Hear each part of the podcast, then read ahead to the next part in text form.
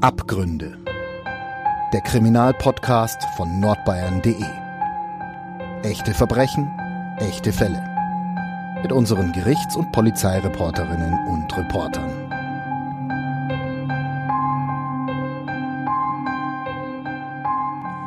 Hallo und herzlich willkommen zu einer neuen Folge Abgründe, dem True Crime Podcast von nordbayern.de. Mein Name ist Lena Wölki und mir gegenüber sitzt Ulrike Löw. Hi Uli. Hallo Lena. Was hast du uns denn heute für den Fall mitgebracht? Also heute, das ist tatsächlich sehr ungewöhnlich. Unsere Hörerinnen und Hörer wissen ja, dass wir einen True Crime Podcast machen. Und trotzdem müssen wir heute, meine ich, eine Warnung voranschicken. Natürlich sprechen wir wieder über ein Verbrechen, genauer gesagt einen Mord. Aber dieser Mord, über den wir heute sprechen, den muss man eigentlich eine Hinrichtung nennen. Mhm. Es ist ein Verbrechen, das absehbar war. Es ist ein Mord, der hätte verhindert werden können. Es ist grausam und es ist schwer auszuhalten, eben weil man glaubt, nicht nur retrospektiv, dass diese Tat hätte verhindert werden können. Mhm. Was genau ist denn passiert? Wir sind in Bad Windsheim, also in Westmittelfranken, an dem Tag, am 28. November 2021, also kurz vor Weihnachten, zog Tarik A., 43 Jahre alt, seine Ex-Frau, die sind zu dem Zeitpunkt schon geschieden, leben aber noch zusammen wegen der Kinder, Emira an den Hahn in die Küche der Stelle muss ich mal anmerken, immer dieses an den Haaren ziehen, wenn man Frauen tötet, das ist so Steinzeit, finde ich, mhm, oder? Stimmt, ja.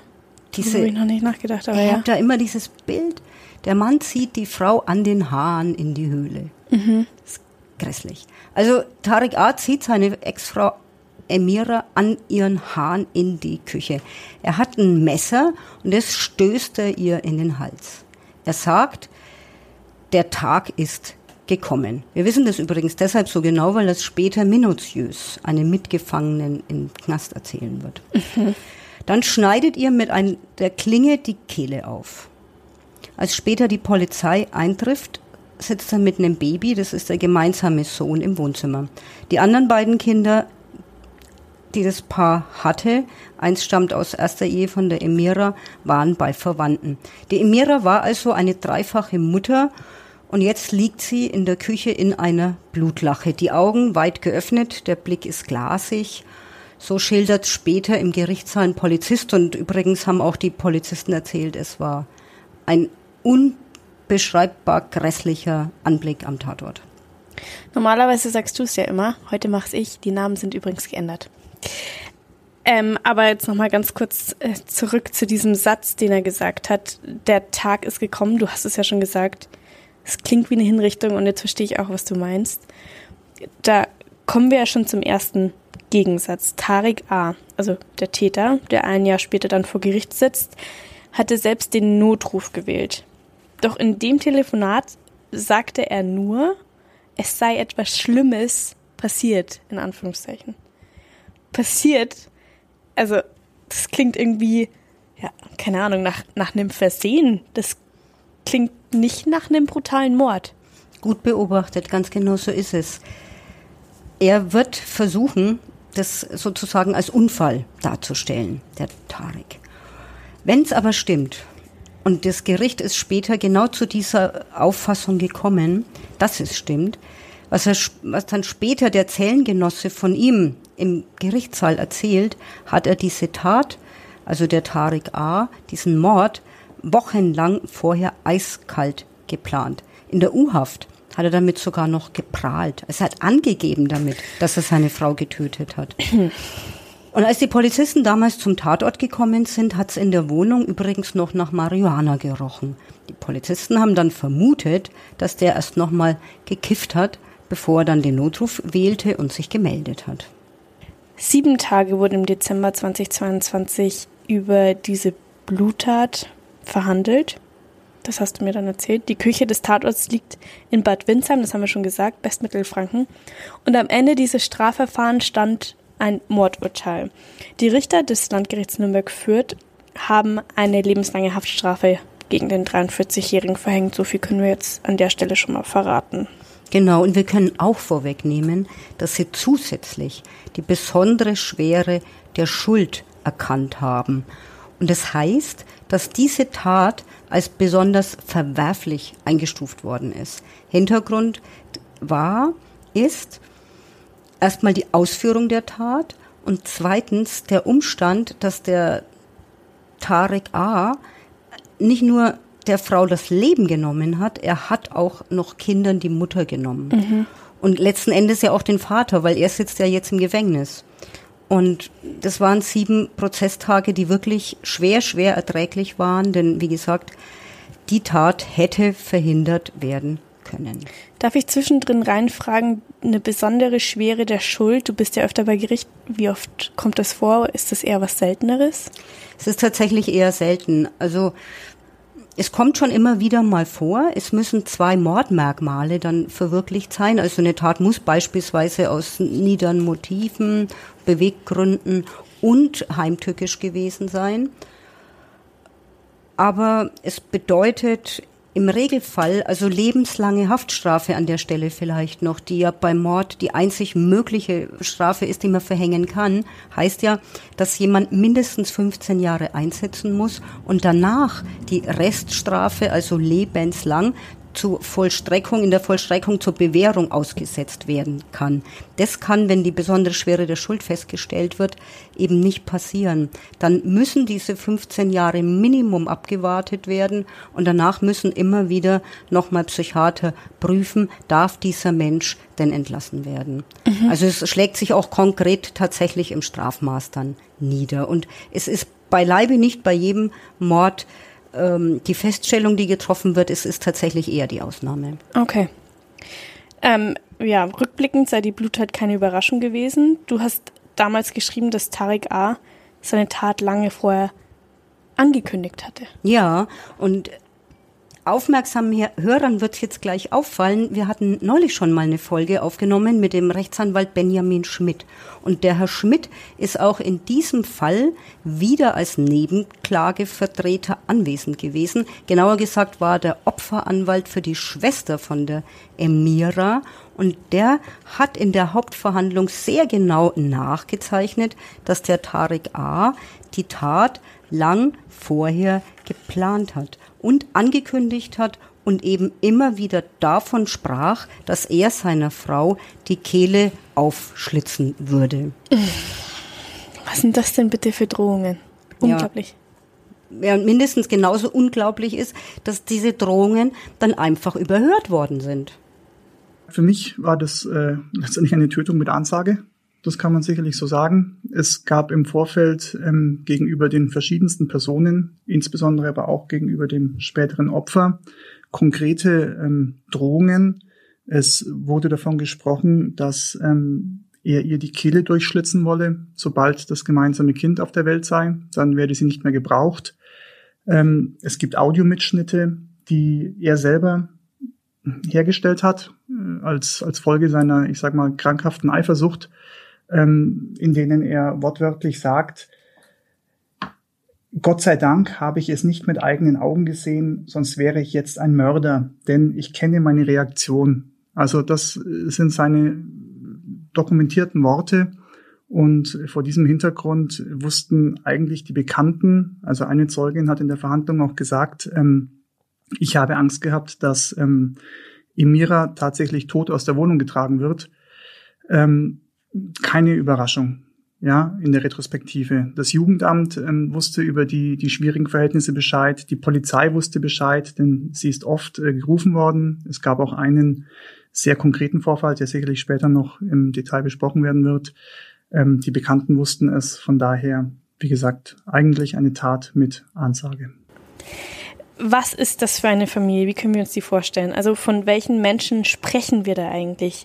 Ich erinnere mich, äh, in den Wochen, bevor die Hauptverhandlung überhaupt losging, hieß es, der Mann habe seine Ex-Frau im Streit um unterschiedliche Auffassungen bei der Kindererziehung getötet. Er wollte in der Zukunft alleine für seine Kinder da sein. Ja, da hat er noch mit der unglaublichen Annahme, äh, die ging dann auch durch die Presse, behauptet ähm, oder geglaubt, er würde sich ein paar Jährchen äh, wegen Totschlags einfach nur ins Gefängnis setzen. Die Kinder warten quasi äh, äh, auf ihn und dann kommt er raus und kann den Vater für seine Kinder geben. Also eine wirklich grundabsurde mhm. Annahme. Ja. Und, und da hatte er eben immer behauptet, es hat sich auch herausgestellt, das hat überhaupt nicht gestimmt, dass die Amira die Kinder so schlecht erzogen hätte. Aber du hast völlig zu Recht gefragt, von welchen Menschen sprechen wir eigentlich. Ähm, die Eltern von Tariq A. und von Emira stammen aus der Türkei, aber Tariq und Emira sind also beide in Bad Windsheim geboren. Westlich von Nürnberg, eine Stadt mit knapp 13.000 Einwohnern.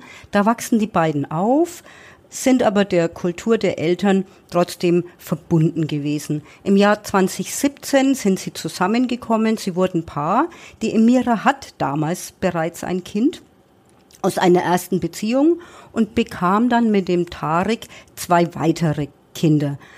Und zu dem Zeitpunkt, als jetzt der Tarek wegen Mordes verurteilt wurde, also um Winter 22, sind die Kleinen acht Jahre, vier Jahre und ein Jahr alt der Vorsitzende Richter der Strafkammer, also eine, eine Schwurgerichtskammer tagt ja immer mit drei Berufsrichtern und zwei Schöffen, hat und hat eben einen Vorsitzenden und der hat die Beziehung zwischen diesen beiden Menschen in der Urteilsbegründung dann später als tragisches Missverständnis von Anfang an bezeichnet. Und es ist also eine Beziehung voller Gewalt. Und das erste Mal, also lang vor dem Tötungsdelikt, kommt am 18. Juli 2019 nachts um 2.15 Uhr zu einem ersten Polizeieinsatz in der Wohnung in Bad Windsheim. Schon damals geht es um häusliche Gewalt. Also Tarik A., so haben es die Ermittlungen ergeben und das wurde auch von, von den gehörten Zeugen bestätigt, war, ich würde sagen, krankhaft eifersüchtig. Er hat seine Frau überwacht er hat vor dem Haus gewartet, er hat sie beobachtet, er hat sie heimlich aufgenommen, immer in der Absicht, ähm, ein Fremdgehen in Flagranti zu erwischen. Dieses Fremdgehen oder Betrügen gab es nicht. Also dafür gibt es nicht die geringsten Anhaltspunkte. Ähm, das hat nicht stattgefunden, soweit man den Ermittlungen ähm, folgt. Aber er war einfach davon besessen. Er hat also seine Frau heimlich aufgenommen. Man hat festgestellt, dass er auch gegoogelt hat, wie kann ich ähm, heimlich überwachen. Und in diesem Zusammenhang hat er eben auch eine, eine Aufnahme gefertigt. Diese Aufnahme war nicht heimlich, aber er hat seine Ehefrau immer wieder dazu gedrängt, doch zuzugeben, dass sie ihn betrügt. Hat ihm da eine Liste mit, mit Namen hat er ja vorgegeben. Sie hat immer gesagt, ich, ich kenne diese Leute nicht, lass uns doch einfach mal zur Ruhe kommen, lass uns mal eine rauchen. Ähm, dann eskaliert auch diese Situation, er nimmt die auf, er, er schreit, du hast die Nummer von diesem Mann und die Nummer wirst du mir verraten, lauf vor mir. Ja, also äh, sie ruft dann Hilfe, Hilfe, Hilfe. Dann kommt diese Passage, wo er dann sagt, ähm, gut, du hast es jetzt zugegeben, also tatsächlich hat sie überhaupt nichts zugegeben. Und ähm, die dann schließt mit den Worten, Gott sei Dank habe ich es nicht mit eigenen Augen gesehen, sonst wäre ich ein Mörder gewesen, denn ich kenne meine Reaktion. Also es ist letztendlich eine krankhafte Eifersucht und ähm, wie gesagt eine, eine Verdrehung der, der Tatsächlichkeiten. Man kann also sagen, es ging von Anfang an schief. Tarek ist krankhaft eifersüchtig. Er schlägt Emira und er fühlt sich als Tyrann offenbar auch noch so richtig im, im Recht. Hat er denn eigentlich überhaupt irgendein gutes Haar an ihr gelassen? Ja, das ist eine sehr berechtigte Frage und ich kann es gleich vorweg schicken. Nein. Also in der Hauptverhandlung, als er als Mörder vor Gericht sitzt, fällt von Anfang an auf, dass er die Schuld und zwar einfach für alles, also den hat die Fliege an der Wand gestört und an allem war Amira seiner Meinung nach schuld. Er hat ihr alles in die Schuhe geschoben.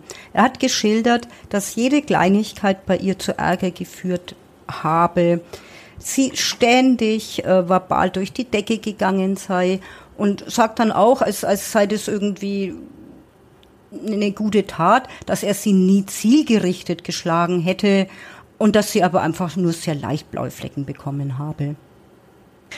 Dann hatte er sich sicher auch eine Erklärung für den Übergriff und den Polizeieinsatz zurechtgelegt. Genau, er hat sogar das so weit äh, fabuliert, dass er ihr mit der Ehe überhaupt erst eine Chance gegeben hätte. Weil türkische Community und sie bringt ein Kind mit, da wäre das gar nicht so wohl gelitten. Stimmt alles überhaupt nicht. Was die Zeugen dann erzählt haben, war ein ganz anderes Bild von dieser Frau. Die war sehr, sehr beliebt.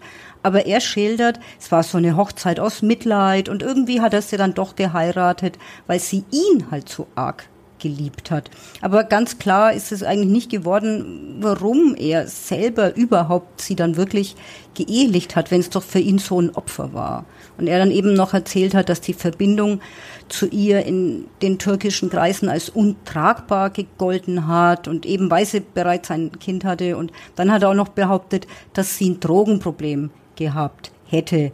Da hat sich auch herausgestellt, dass das nicht wirklich so ist, sondern auch hier die Realitäten eigentlich verdreht worden waren. An dem 18. Juli 19, als die Polizei nämlich kommt nach dieser, nach diesem Anruf, diesem Notruf von ihr, weil er sie angreift, finden die Polizisten im Badezimmer noch eine Tupperdose und da ist eine Winzmenge 0,4 Gramm Marihuana drin.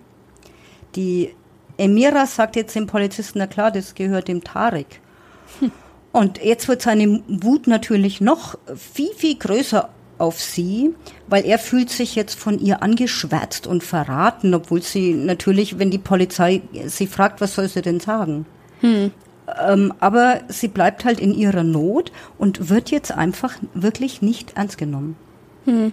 Also wir haben hier zum einen sicherlich möglicherweise die Situation, dass aufgrund der Vielzahl der Vorfälle sowas wie eine, eine Abstumpfung stattgefunden hat Sicherlich wurden die Vorwürfe seitens der Polizei möglicherweise auch nicht ernst genommen oder mit der erforderlichen Sorgfältigkeit untersucht. Da spreche ich insbesondere von dem Vorfall aus dem Jahr 2019.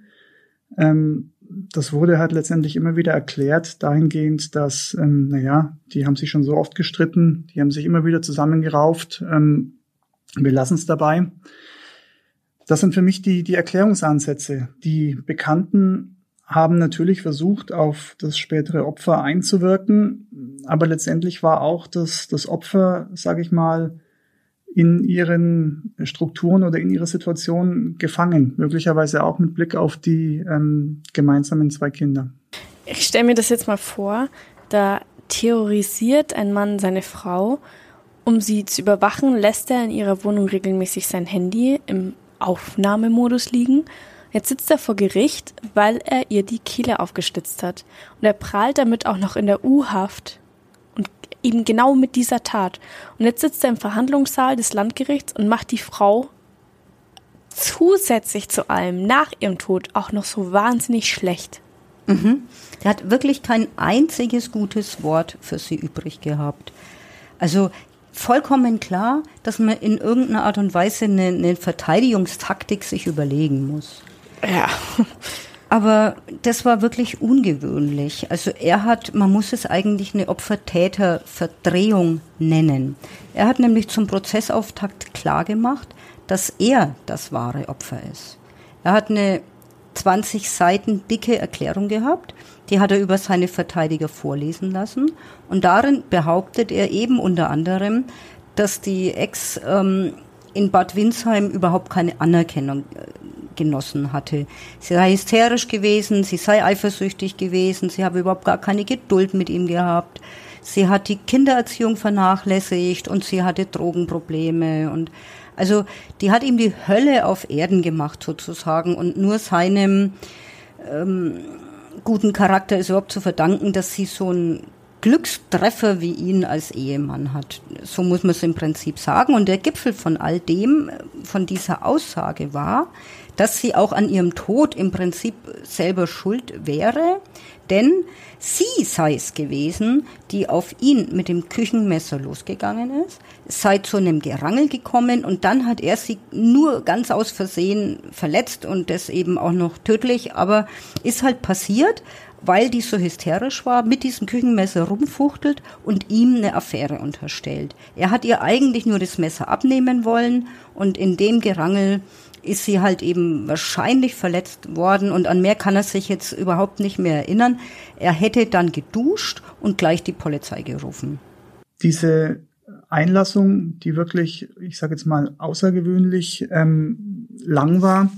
Ich versuche mal, ähm, sie so zu beschreiben, wie ich es auch im Plädoyer dann dargelegt habe. Ich habe die als, als unglaublich unreflektiert empfunden, voll von Unwahrheiten und Schutzbehauptungen, sehr ich-bezogen. Ähm, feststellbar war auch, dass sie sehr selektiv ähm, sich am, am Akteninhalt orientiert hat aber natürlich Wesentliches ähm, ausgelassen hat. Also es war in bestimmten Teilen auch ein, ein Aneinanderfügen von, von Versatzstücken, die eben gerade ins, ins Bild gepasst haben ihm, aber die Tatsächlichkeiten einfach außer, außer Acht gelassen haben. Und ähm, auch die Art und Weise, also letztendlich wird mit aller Macht versucht, das, das Opfer zu diskreditieren. Ich sage es deutlich, auch mit, mit Dreck zu bewerfen. So kam es zumindest bei der Nebenklage an ähm, in ein schlechtes Bild zu rücken, hier einen, einen Rollentausch vorzuführen. Also er war plötzlich das Opfer, sie war die Geschädigte, was dann letztendlich auch damit endete, dass er sagte, sie habe ein Messer genommen und, und ihn angegriffen. Ähm, und dann sei es quasi wie aus Versehen in ihren Hals geraten und dann könne er sich ja nichts mehr erinnern. Also das ist auch eine, ich sag mal, aus Sicht der Nebenklage zumindest eine, eine klare Schutzbehauptung gewesen, denn ähm, dieses, dieses Geschehen ist mit dem, mit dem Tatortbild und den, den festgestellten Verletzungen nicht im Ansatz in Einklang zu bringen. Also das kann so nicht gewesen sein. Es sind Verletzungsspuren an den Händen des Opfers festgestellt worden. Also sie muss dieses Opfer gegriffen haben. Das Messer war ähm, verbogen die Tatwaffe. Das lässt Rückschlüsse zu, mit welcher Wucht diese, diese Stöße geführt worden sein müssen. Und auch, also ich weiß nicht, ob der Podcast jetzt der, der richtige Ort ist, um, um im Einzelnen auf diese, diese Verletzungen ähm, einzugehen. Aber letztendlich sind diese, diese Stöße mit einer Wucht geführt worden, die ähm, weit über das Normale oder das üblich Vorkommende hinausgehen. Und insoweit ist diese, diese Geschichte hier aus Versehen quasi, sei das alles passiert, ähm, das ist einfach äh, ein Märchen. Herr Schmidt sagte es ja schon, es kommt ja nicht nur darauf an, was ein Angeklagter selber sagt. Und in dieser Hauptverhandlung, noch dazu, noch dazu sind es ja sieben Tage gewesen, waren ja auch Zeugen zu hören. Und ein Rechtsmediziner hatte die schweren Verletzungen deutlich festgestellt. Auch frühere Nachbarn, Bekannte und Freunde kamen zu Wort. Und wie haben die dann das Paar wahrgenommen? Wäre es wirklich denkbar gewesen, dass Tariq A., so wie er es beschreibt, so eine Art Opfer seiner bösartigen und hysterischen Frau gewesen ist? Ja, man muss jetzt an der Stelle natürlich sagen, es ist schwer erträglich, sich sowas anzuhören. Aber ein Gericht muss sich das natürlich anhören. Die ja. müssen das natürlich überprüfen. Klar. Es hätte ja sein können, dass es tatsächlich zutrifft. Aber es hat wirklich nicht einen Zeugen gegeben, nicht einen einzigen, der diese Variante von dem Tarek A bestätigt hat. Also ganz im Gegenteil. Letztlich haben die Zeugen ihn als Schmarotzer tituliert, also auch wörtlich, und haben eben behauptet, dass er die Emira immer nur ausgenutzt hat, also von Anfang an. Während sie gearbeitet hat beispielsweise, hing er zu Hause rum, angeblich ja, um die Kinder zu erziehen sehr, er hat gesagt, dass sie so tyrannisch war, dass sie ihm nicht mal erlaubt hat, dass er ins Fitnessstudio geht. Und weil sie ständig so gestichelt hat, hat er sogar Herzschmerzen entwickelt. Als sie von ihm schwanger geworden ist, war er aber so großzügig, dass er sie weiterarbeiten ließ. Muss man sich mal auf der Zunge zergehen lassen. Aber noch während sie schwanger war, war sie so tyrannisch, dass er nicht mal ihren Bauch streicheln durfte. Und dabei hat er sich halt so um das ungeborene Kind gesorgt, aber auch das hat sie überhaupt gar nicht gekümmert. Also es war eine Litanei, die schwer zu ertragen war. Als Überschrift könnte man vielleicht äh, sagen, einfach gar nichts, was ich, armer Mann, gemacht habe, hat sie geschätzt.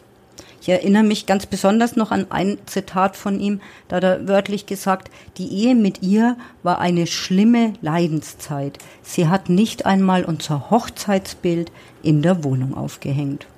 Also man hält es jetzt an dieser Stelle natürlich nur ganz schwer aus, aber ich will uns trotzdem noch mal vor Augen führen. Tarek A. sitzt zu diesem Zeitpunkt vor Gericht. Er ist Angeklagter, aber er ist noch nicht schuldig gesprochen. Konkret will ich natürlich auf die Unschuldsvermutung hinaus. Ja, es ist ganz schwierig. Also natürlich ist es aber ähm, ja Grundpfeiler des Rechtsstaats, dass die die Unschuldsvermutung zu gelten hat, bis die die Schuld erwiesen ist und ein entsprechendes Urteil gesprochen ist, das dann auch rechtskräftig ist. Ähm, vor diesem Hintergrund ist es natürlich ganz, ganz schwer auszuhalten für die Hinterbliebenen, die das ähm, mit anhören müssen, das miterleben müssen und die, das kommt noch hinzu, natürlich auch nicht vollumfänglich verstehen, wie so eine Hauptverhandlung überhaupt abläuft. Also das ist ja Terra Incognita für, für, für diese Menschen, die emotional berührt sind und die dann in diesen, in diesen nüchteren, sterilen Rahmen kommen, ähm, wo das Mündlichkeitsprinzip gilt, wo äh, Sachen immer kompliziert eingeführt werden müssen, was vielleicht für jeden Laien klar ist, muss halt entsprechend den, den Regeln der Strafprozessordnung eingeführt werden. Und ähm, das ist eine, eine schwierige Situation. Ja, ganz klar. Und vielleicht auch hier noch, also es ist natürlich das gute Recht eines, eines jeden Beschuldigten oder eines Angeklagten, sich mit allem zu verteidigen, was er hat. Also übertragen darf er kratzen, beißen, er darf lügen, das ist, ist ihm alles unbenommen. Die Frage ist eben nur, wie es auf die, auf die weiteren Prozessbeteiligten vielleicht auch wirkt in der konkreten äh, Frage und welche Konsequenzen daraus folgen. Also ob man gut beraten war, das so zu machen oder nicht. Die eigene Schwester von Tarek ist als Zeugin aufgetreten und sie hat geschildert, dass der einfach schon immer so war. Er war immer schon so, dass sich alles um ihn drehen musste. Er sei ein intelligenter Mensch, er könnte aber gut reden und wollte immer andere von seiner Sicht der Dinge überzeugen. Er hat ein Talent, sich selber äußerst gut darzustellen und hat seine Frau dabei immer kaum zu Wort kommen lassen wäre er mein Mann gewesen, das ist jetzt ein Zitat von der Schwester, wäre er mein Mann gewesen, ich hätte ihn längst rausgeworfen. Sie hat ihn als streitsüchtig beschrieben. Sie hat gesagt, dass er sie ständig geschlagen hat, immer schlecht über sie geredet und sie im Grunde nur ausgenutzt. Sie hat also, wie gesagt, gearbeitet. Ich habe es ja gerade gesagt, mhm. sie musste ihm dankbar sein, dass sie während ähm, ihrer Mutterschaft noch arbeiten durfte. Aber er ist mit Markenklamotten äh, gern rumgelaufen, hat immer darauf geachtet, sich gut zu präsentieren. Man kann sich jetzt natürlich vorstellen, wer die Familienkasse aufgefüllt und wer sie gelehrt hat.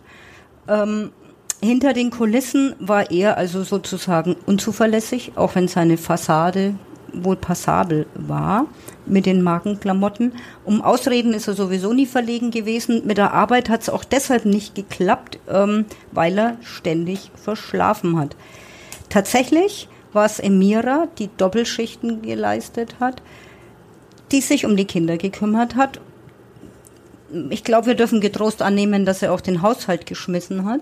Sie hat die Schulden des Mannes bezahlt und sie hat ganz, ganz lang geglaubt, es, sie müsse sich einfach nur genügend anstrengen, um endlich seinen Ansprüchen zu genügen und um die Beziehung zu retten.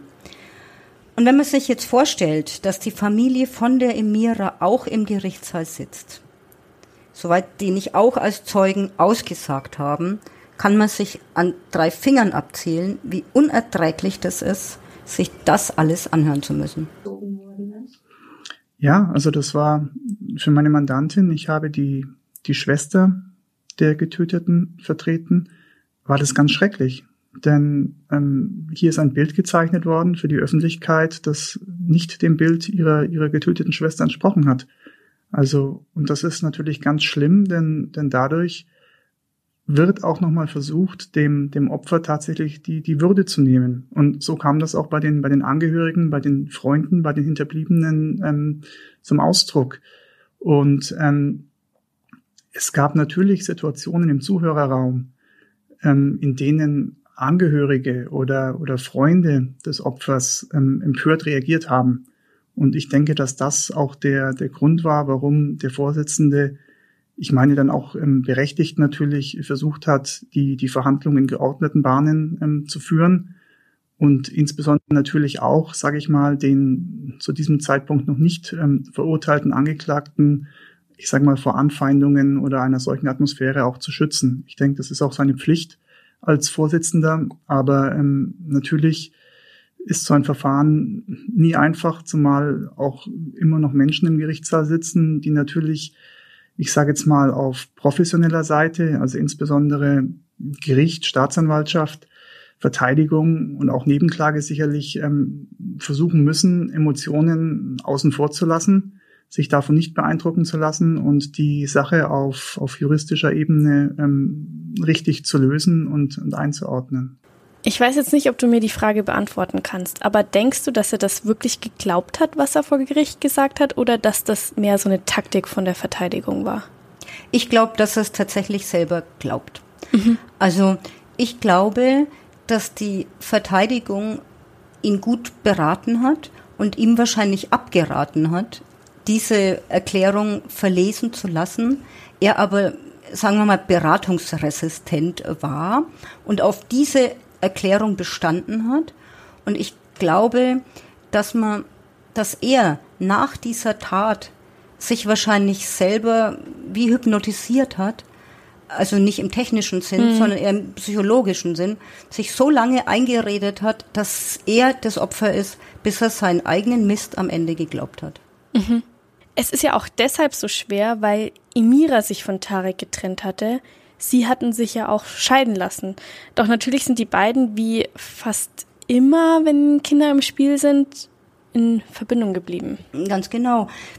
Es ist ja schließlich in allermeisten Fällen so, dass die Mütter und die Väter weiterhin Kontakt miteinander halten, auch nach einer Trennung, damit die Kinder eben beide Elternteile haben. Aber in diesem Fall ging es noch viel weiter, denn die Emira hat es geschafft, sich von ihm zu trennen. Es kam auch zu dieser Trennung. Doch nach dieser Trennung zieht der Tariq A. wieder bei der Familie ein.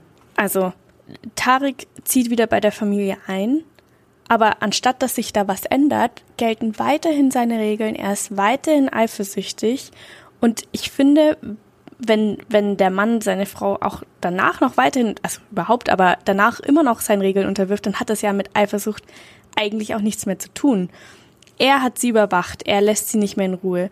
Selbst seine eigene Schwester hat den Kontakt zu Tarek abgebrochen. Natürlich wirft das dann die Frage auf, warum sie sich nicht endgültig von ihm getrennt hat. Warum ist sie aus der Situation nicht komplett geflohen? Ohne jetzt zu sagen, sie war selbst schuld, äh, stellt sich ja trotzdem ein bisschen die Frage. Es gibt Frauenhäuser, theoretisch. Hätte sie mit ihren Kindern auch aus Bad Windsheim wegziehen können ich meine, ich kann das jetzt ganz einfach fragen, weil ich nicht betroffen bin und ich weiß auch nicht, wie sich das anfühlt, aber vielleicht fragen sich das ja auch manche Hörerinnen und Hörer. Die Frage ist an der Stelle ganz berechtigt, denn wir erinnern uns jetzt mal zurück an den Vorfall vom 19. Juli 19. Also dieser Vorfall, als sie die Polizei ruft, weil er sie geschlagen hat. Dieser Vorfall zeigt nämlich, dass sehr, sehr viele Menschen von der häuslichen Gewalt, die sich in dieser Ehe ereignet hat, gewusst haben. Der Tarek A. hat sie an diesem Tag an den Hahn gezogen mhm. und zwar draußen auf der Straße, auf offener Straße, hat er die zurück in die Wohnung gezogen. Die Polizei ist gekommen, das Jugendamt hatte zu dem Zeitpunkt schon gewusst, dass bei denen also mehr als der Haussegen schief hängt, dass da Gewalt an der Tagesordnung ist. Die Nachbarn haben es gesehen. Ähm, die hingen auch an diesem Tag, als der die an den Haaren zurück in die Wohnung schleift, nämlich hinter der Gardine. Und auch Freunde von den beiden haben von dieser Gewalt gewusst. Aber es ist gar nichts passiert. Wie du sagst, zu Recht sagst, wieso ist denn die nicht weggerannt, die Emira? Wieso hatten die das zugelassen, dass der Tarek wieder in die Wohnung gezogen ist. Weil, man kann es hier beantworten, weil sie die Erfahrung gemacht hat, dass jede Reaktion von ihr ohne Wirkung geblieben ist. Mhm. Okay. Also jeder hat's gewusst, sie schreiten mitten in der Nacht um Hilfe auf offener Straße. Und es passiert nichts.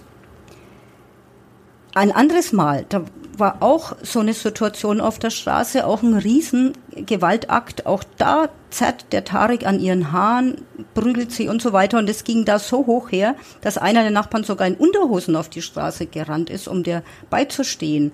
Der hat dann allerdings später versucht, dem Tarek klarzumachen, dass die Emira wirklich keinen neuen Freund hat, dass seine Eifersucht ganz unbegründet ist. Und er hat gesagt zum Beispiel, er ist einfach nicht durchgedrungen in, in, in die Welt von dem Tarek. Der Tarek hat ihm das einfach nicht geglaubt. Aber das ist immerhin ein Versuch gewesen von diesem Menschen, dem Tarek klarzumachen, so läuft es nicht. Aber es gab beispielsweise auch einen anderen Zeugen, auch aus der Nachbarschaft, einen pensionierten Polizisten. Der hat im Zeugenstand geschildert, dass der Tarek eigentlich ein ganz guter Kerl ist, dass nur manchmal das Temperament so ein bisschen mit ihm durchgeht und er halt, ja, vielleicht so eine Art temperamentvoller Südländer wäre. Also ich kann mich an die, an die Aussage, kann ich mich konkret erinnern. Es war auf Frage des Herrn Vorsitzenden, der fragte, wie, wie war er denn so bezogen auf den Tarek? Und der Zeuge, der ein, ich glaube, ein pensionierter Polizist war zu dem Zeitpunkt, sagte, er war ein echter Türke. Ähm, das lasse ich jetzt mal so dahingestellt. Er hat das so erklärt, dass er eben ein, ein bisschen heißblütig gewesen sei. Ähm, er hat das sehr verharmlost. Er hat gemeint, er kennt ihn aus dem Fußballverein und ähm, so war er halt in Spielsituationen aufbrausend, aber ich sage jetzt bewusst in Anführungszeichen, wie Türken eben so sind, Schlusszeichen. Also völlig verharmlosend und in ähm, Klischees gefangen. Ob ich jetzt so weit gehen will, dass das rassistisch ist, will ich mir nicht zumaßen, aber es erklärt natürlich ein, ein bestimmtes ähm, Mindset, sage ich mal, dass diese Person eben genau dieses Verhalten von einem Menschen türkischer Abstammung erwartet und insoweit vielleicht auch nicht das mit dem, mit dem nötigen Ernst dann ähm, auffasst. Als ob Schläge unter türkischer Folklore subsumiert werden könnten. Genau, so, so kam mir das vor. Mhm. Also er hat es dann auch so, so beschrieben. Ja, da gäbe es öfter Streit und ähm, gut, sie war jetzt auch kein Engel in diesen Streitigkeiten und ähm, ja, ich sage jetzt mal lapidar, alles halb so wild.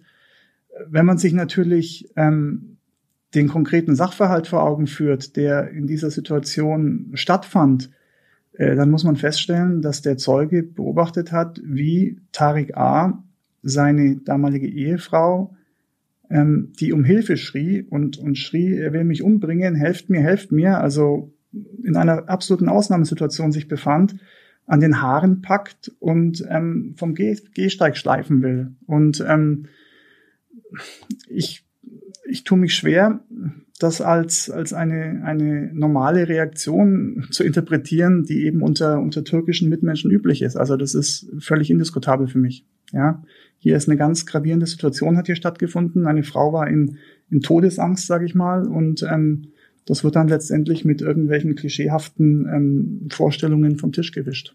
Vielleicht hätte ihr geholfen werden können, wenn sie ernst genommen worden wäre. Also es, es, wir haben auch Zahlen. Jede dritte Frau wird mindestens einmal in ihrem Leben Opfer von körperlicher oder sexueller Gewalt. 25 Prozent aller Frauen erleben entsprechende Übergriffe innerhalb ihrer Partnerschaft. Von psychischer Gewalt in Beziehungen sind sogar 42 Prozent der Frauen in Deutschland betroffen. Und das sind Zahlen, ganz ehrlich, die mich und vielleicht auch andere wirklich erschrecken lassen. Absolut und sind eben bittere Realität. Und wenn man das jetzt hört, diesen konkreten Fall, dann möchte es doch am liebsten rufen, geh doch endlich und rette dich und rette im Zweifel dein Leben. Doch dieser Schritt fällt eben vielen Betroffenen nicht leicht. Und vielleicht tatsächlich wie in diesem Fall liegt es auch daran, weil nicht immer der Rückhalt da ist und die mhm. sich nicht ernst genommen fühlen. Und die Statistik, wir haben sie schon häufig in diesem Podcast zitiert, trotzdem müssen wir es meiner Meinung nach an der Stelle nochmal machen, weil es so erschreckend ist. Es ist eben nicht der Unbekannte im Park, der die Joggerin tötet. Sondern jedes Jahr sterben mindestens 110, 120 Frauen durch die Hand ihres Partners oder ihres Ex-Partners, also jeden dritten Tag. Und das ist strukturelle Gewalt. Und um die ging es im Prozess. Auch im Fall von Emira hat sich die Familie natürlich gefragt, warum sie Tarek wieder in die Wohnung gelassen hat. Das ist letztendlich eine Mutmaßung, die auch seitens der, der Familie natürlich geäußert worden ist, dass ein, ein großer Grund natürlich die gemeinsamen Kinder auch waren. Und die Familie war auch der Meinung, dass es wirklich unmittelbar, bevor es zu dieser Tat kommt, ähm, zu einem Trennungsentschluss seitens der ähm, Emira kam. Also die Familie ist sich sicher, dass sie ihm am, am Morgen des Tages noch gesagt hat, so, das war's jetzt endgültig, du ziehst aus, ähm, vorbei, Schluss. Und dass das möglicherweise dann auch der entscheidende Funken war, der das, das fast zum Überlaufen gebracht hat für den Täter. Natürlich völlig äh, unnachvollziehbar. Ja, ich habe auch äh, natürlich ein bisschen recherchiert. Also es gibt dieses dieses Battered Woman Syndrom, das gerade im, im Zusammenhang mit mit häuslicher Gewalt auch immer zu finden ist.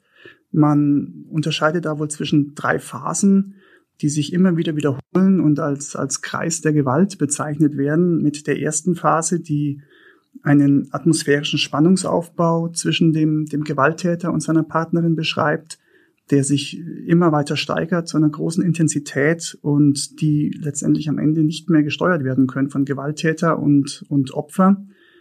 Übergehend in die, die zweite Phase, die in der gewaltsamen Entladung dieser Spannung besteht, verbunden mit verbaler und physischer Aggression, bisweilen auch mit sexuellem und psychologischem Missbrauch. Danach kommt die dritte Phase. Der Täter versucht, die Partnerin wieder in der Beziehung zu halten. Er gibt die liebende Reue. Die Partnerin bekommt eine positive Bekräftigung vermittelt, die diese auch benötigt, um in der Beziehung zu bleiben. Möglicherweise eben konkret hier auch wegen der Kinder und schafft es dann nicht, sich äh, wirklich endgültig und nachhaltig zu lösen. Und dieser ähm, Kreislauf wiederholt sich eben immer wieder. Man kommt immer wieder in die erste Phase, zweite, dritte und geht zurück in die erste Phase. Ähm, hier hatten wir jetzt eben auch die Besonderheit, dass wir natürlich möglicherweise Punkte hatten, wo ein Ausbruch denkbar gewesen wäre. Aber dann kommt man zu dem nächsten Phänomen in diesen Fällen, der mit der erfahrenen Hilflosigkeit beschrieben wird. Das heißt, ähm, die, die misshandelte Frau erfährt eine Unfähigkeit, aus der schmerzhaften Situation zu entfliehen, auch wenn das grundsätzlich möglich wäre. Die Frau wird passiv, findet sich ab. Ähm, und erfährt eben auch diese Hilflosigkeit jetzt hier im konkreten Fall. Es, es gab einen Vorfall, der, der gelangte zur Anzeige, das Verfahren wurde eingestellt, man hat sich gewehrt mit der Beschwerde, man hat den Rechtsweg ausgeschöpft, das hat alles nichts geholfen. Die Polizei kommt, es hilft nichts, es ändert sich nichts. Und von daher ähm, resigniert man möglicherweise und ähm, ja, erträgt es dann vielleicht in einer häuslichen Gemeinschaft weiterzuleben, aber man schafft es nicht, sich wirklich zu lösen. Am 28. November 2021, es war dann der erste Advent, kommt es tatsächlich zu diesem wahnsinnig brutalen Mord. Der Staatsanwalt hat es sogar so ausgedrückt, dass Tarek von Zitat Vernichtungswillen getrieben war. Tarek A. riss Emira gegen 13.45 an den Haaren zu Boden, stieß ihr ein Messer in die Brust und als sie um ihr Leben flehte, schnitt er der dreifachen Mutter die Kehle durch. Ja, also jedenfalls war es kein bedauerliches Missgeschick, wie es Tarek A. in der Beweisaufnahme behauptet hat. Das hat auch schon das Gutachten des Rechtsmediziners, der Herr Schmidt hat es ja schon angedeutet, belegt. Am Leichnam der Frau wurden viele, viele massive Verletzungen festgestellt, die eben rein technisch mit so einer Wucht durchgeführt worden waren, dass sie auf gar keinen Fall ein Missgeschick oder ein Unfall hätten sein können. Also die Stichkanäle, die gingen bis zu den Halswirbeln. Und was man auch nicht gefunden hat, sind Abwehrverletzungen an den Händen des Tariq A. Und das ist deshalb interessant, weil damit seine Behauptung, dass er angegriffen worden ist, einfach schlicht widerlegt wird. Hm. Ich denke jetzt auch an die Hinterbliebenen. Emiras Tod wird mit einer Gerichtsverhandlung aufgearbeitet und mit der Strafe ja auch irgendwie gesühnt. Letztendlich geht es in einer Nebenklage ja darum, dem Opfer eine Stimme zu verleihen. Letztendlich geht es darum, dass die Hinterbliebenen in, in einem Fall der Tötung des Opfers, das, das Opfer selber kann nicht mehr anwesend sein, ähm, gehört werden und auch ähm, mit ihren Emotionen gehört werden, auch dem, dem Täter oder dem, dem mutmaßlichen Täter nicht als Opfer gegenüberstehen, sondern in einer anderen Position, also auf Seiten der, der Anklage, also nicht der staatlichen Anklage, aber der Nebenklage. Ähm, und insoweit das natürlich auch dazu beitragen kann, über die Folgen dieser Tat vielleicht besser hinwegzukommen oder diese auch, auch besser zu verarbeiten oder auch das Gefühl zu haben, man, man hat für den Angehörigen noch, noch an der, an der Ahndung der Tat äh, aktiv mitgewirkt. Auch in der Urteilsbegründung hat der Vorsitzende Richter keinerlei Zweifel an dem gewaltigen Unrecht dieser Tat gelassen. Es war wirklich totenstill im Gerichtssaal und wie gesagt, da waren ja immer sehr, sehr viele Angehörige da, aber es war tatsächlich totenstill, als das Urteil dann begründet worden ist. Die drei Berufsrichter und die zwei Schöffen hatten insgesamt sieben Tage lang verhandelt und in diesen sieben Tagen haben die auch tatsächlich keine Miene verzogen, als die Beweisaufnahme gelaufen ist. Sehr klar, ein Richter darf nicht befangen sein, ein Richter darf nicht vorverurteilen. Und die haben also wirklich keine Miene verzogen. Und jetzt nennt der Richter den Namen der Getöteten. Er nennt ihren Geburtstag, er nennt ihren Sterbetag und er nennt die Namen der drei Kinder. So fast dramatisch wird diese Urteilsbegründung eingeläutet und dann wird eben eine lebenslange Freiheitsstrafe wegen Mordes verhängt. Und der Richter sagt, die Schuld des Angeklagten wiegt besonders schwer. Und er sagt weiter, Tarek A. hat den Kindern die Mutter genommen. Er hat sein eigenes Interesse in den Vordergrund gestellt. Die Kinder wachsen jetzt ohne Mutter auf. Und vielleicht, auch das sagt er, ungewöhnlich für eine Urteilsbegründung. Und vielleicht auch zum Glück ohne Vater. Tat haben die Richter als besonders verwerflich eingestuft und deshalb eben zusätzlich die besondere Schwere der Schuld festgestellt. Aber wer weiß, was passiert wäre, wenn damals, 2019, dieser Vorfall tatsächlich strafrechtlich geahndet worden wäre. Es hätte eine, eine Strafe gegeben. Er hätte einen Warnschuss bekommen, einen deutlichen Warnschuss. Und möglicherweise wäre dann diese Trennung gelungen oder hätte vollzogen werden können oder der Täter hätte sich äh, vielleicht zurückgezogen. Ja, das ist alles ähm, leider hypothetisch. Wir wissen es nicht, aber ich halte es nicht für ausgeschlossen. Ich habe dich das ja vorhin schon gefragt, ob du glaubst, dass er seine Geschichte selber glaubt. Aber ist das auch irgendwie vor Gericht irgendwie zur Sprache gekommen, was da mit ihm los ist? Wie es dazu, wie es zu dieser Verdrehung kommen konnte? Ja, der Gerichtspsychiater Dieter Merz hat Tariq A. als narzisstische, dissoziale Persönlichkeit mit paranoiden Anteilen beschrieben. Auch ihm, also dem Psychiater gegenüber, hatte der A Satz für Satz seine Ex-Frau in so ein schlechtes Licht gerückt. Er hat sie als nachlässige Mutter beschrieben und als streitsüchtig präsentiert und so ein Psychiater, also es ist natürlich für einen Allgemeinmediziner leicht, sage ich mal, bei dem Patienten Fieber zu messen. Aber ein Psychiater kann ja keine kein Fiebermessthermometer in den äh, Mund hier der Betroffenen stecken und dann ablesen, was ist denn da eigentlich hinter der Stirn so los. Und deshalb gibt es beispielsweise psychologische Tests. Und diese Tests, so hat der Herr Merz das beschrieben, zeigten, dass der Tarek A. einen sehr hohen Lügenwert habe. Das heißt immer nicht automatisch Lüge. Wir wissen ja, wie umgangssprachlich das Wort verwendet wird. Lüge heißt aber auch ganz oft, dass man sich selber eben in einem besonders guten Licht präsentieren will. Also sich selber ein bisschen erhöht, die anderen ein bisschen schlechter macht, das eine weglässt, das andere übertreibt. Und das alles ist gemeint, wenn man über hohen Lügenwert spricht. Und der Tarek A. wollte sich eben als besonders ideale Person beschreiben. Und zu so einem Selbstbild, wo man selber wahnsinnig toll ist und sich wahnsinnig aufplustert, passt es natürlich nicht, wenn man selber was falsch gemacht hat. Also ist der Tenor von dem Tarek A. ständig gewesen, dass die anderen schuld sind. Er ist zeitweise auch ähm, in die Institutsambulanz in Neustadt an der Aisch gegangen zur Behandlung der Tarek A. Also schon lange vor der Tat ist er da regelmäßig aufgetaucht und hat davon gesprochen, dass er depressiv sei. Mhm. Also das passt. Es klingt jetzt im ersten Moment ein bisschen unlogisch, weil die Tat ja so wahnsinnig aggressiv war und er aber vorher sagte, er sei depressiv. Aber streng genommen ist es eigentlich total logisch, denn er gibt sich ja selber als Opfer. Also er sieht seine eigene Aggression ja nicht. Er verdreht ja Täter und Opfer und hält sich selbst für das Opfer. Und als er da sagte ähm, in der Institutsambulanz, er sei depressiv, da hat ihm, da war er arbeitslos, die Emira hat für den Lebensunterhalt gesorgt. Er war eigentlich, ohne jetzt eine Aussage über Arbeitslosigkeit treffen zu wollen, mir geht es nur um diesen individuellen Fall. Er ist eigentlich ein Nichtsnutz. Hm. Und sitzt und sagt dann, naja, ich bin depressiv. Er will eigentlich gar nicht arbeiten. Wir haben ja auch gehört, er hat ständig verschlafen. Er verliert eigentlich jeden Job. Und er schafft es nicht zu erkennen, wo seine Anteile liegen.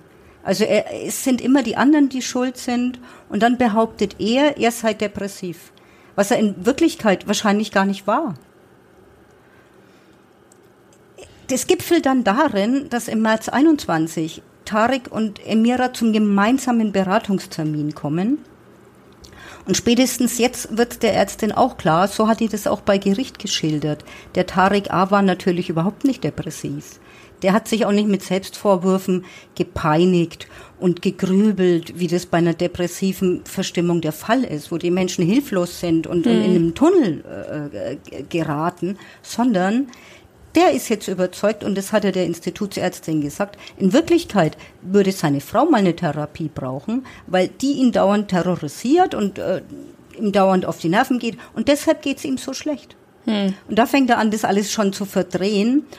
Und die Ärztin hat dann geschildert, der war so aggressiv, in der Sprechstunde gesessen und hat seine Frau so aggressiv angegangen, dass sie damals schon befürchtet hat, jetzt kommt es gleich zu Handgreiflichkeiten.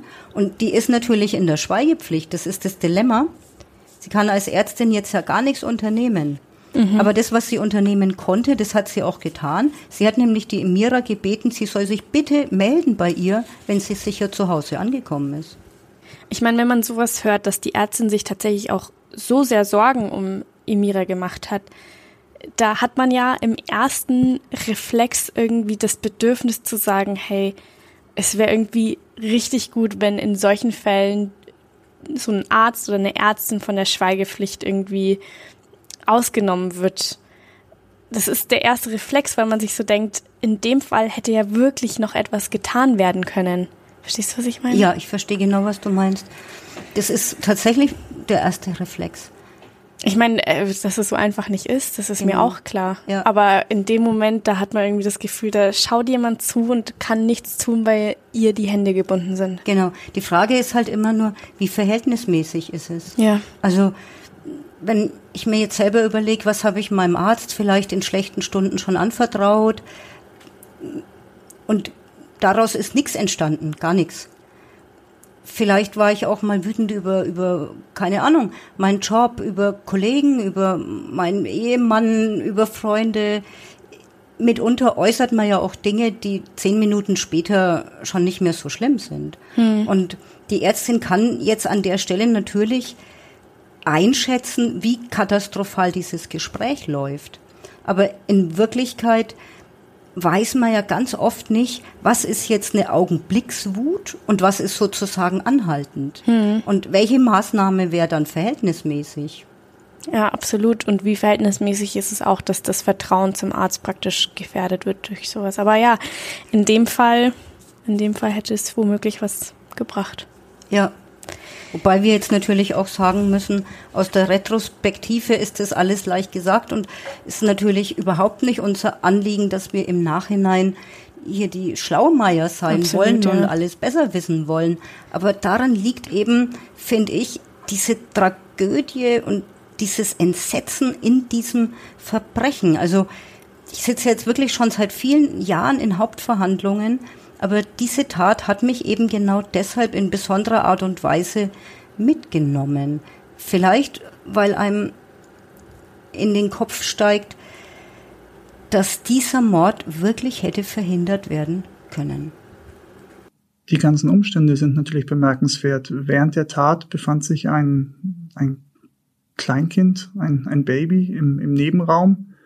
Ähm, nach der Tat hat der, der Täter geduscht wohl, hat seine Kleidung gewechselt, ähm, hat möglicherweise Cannabis konsumiert, um dann ähm, Telefonanrufe zu tätigen an, an Freunde und Bekannte und dort letztendlich um, ja, um Rat oder um Hilfe zu suchen. Auch während er in, in Untersuchungshaft war, ähm, hat er nach wie vor ähm, mit dem Jugendamt äh, gestritten, letztendlich um, um das Sorgerecht. Ja, und äh, das ist alles also mehr als, als bizarr. Er, er nimmt den beiden gemeinsamen Kindern die Mutter, ähm, um der bessere Erzieher zu sein und um sich um die Kinder kümmern zu können. Und auch dieses Vorstellungsbild ist natürlich ähm, äh, völlig verquer. Ja, also vieles war natürlich innerhalb der Familie bekannt und man hat ja auch immer wieder versucht, auf, auf Emira einzuwirken. Trenn dich doch bitte von ihm. Das ist offensichtlich nicht gelungen. Was dann natürlich in der Hauptverhandlung noch alles zur Sprache kommt ähm, oder kam, war natürlich sehr, sehr schwer für die Familie. Es ist insoweit natürlich auch immer erforderlich, seitens der Nebenklage vielleicht im Vorfeld schon abzuschätzen, was wollen die Angehörigen überhaupt hören, was, was wollen sie nicht hören, was wollen sie sehen, was, was sollten sie nicht sehen. Das ist ein, ein sehr schmaler Grad. Also es gab ja hier auch explizite Fotos der ähm, Gerichtsmedizin, der Obduktion des Tatortes. Das sind, sind Bilder, die ähm, schrecklich anzuschauen sind, die eine, eine reale Kraft haben, die man kaum beschreiben kann, weil, weil sie eben nichts mit, ich sage jetzt mal, man kennt sowas aus Spielfilmen und es ist irgendwie weiß ich nicht, wirkt manchmal ästhetisch, aber es ist nicht, nicht vergleichbar mit, mit dieser grässlichen Realität, die auf diesen Bildern abgebildet ist. Und ähm, manche wollen das sehen, um es auch verarbeiten zu können. Manche wollen es sicherlich nicht sehen und sollten es vielleicht auch nicht sehen. Also deswegen, es kommen natürlich Themen zur Sprache, die möglicherweise auch gar nicht wahrgenommen werden wollen von den Angehörigen. Das ist ganz klar. Natürlich nimmt einen sowas auch persönlich mit. Man versucht es professionell zu machen und, und Emotionen außen vor zu lassen. Aber am Ende des Tages sind es Tragödien, die sich hier abspielen und ähm, man stellt sich natürlich viele Fragen. In, in diesem Fall, ob es hätte vermieden werden können, wenn vorher vielleicht Kleinigkeiten anders gelaufen wären. Wie gesagt, das ist alles hypothetisch. Aber ja, am Ende des Tages versucht man natürlich diese Eindrücke, die man aus dem Gerichtssaal mitnimmt, ja, vielleicht auch dort zu lassen und nicht mit nach Hause zu nehmen. Gut, vielen Dank, Uli, dass du uns den Fall mitgebracht hast. Ja. Vielen Wir, Dank unseren Hörerinnen und Hörern, die uns bis zum Ende zugehört haben. Ja, genau. War nicht immer einfach, muss Nein. man diesmal sagen. Ja, vielen Dank fürs Zuhören. Wir hören uns dann in zwei Wochen wieder. Macht's gut. Bis dahin. Tschüss. Tschüss.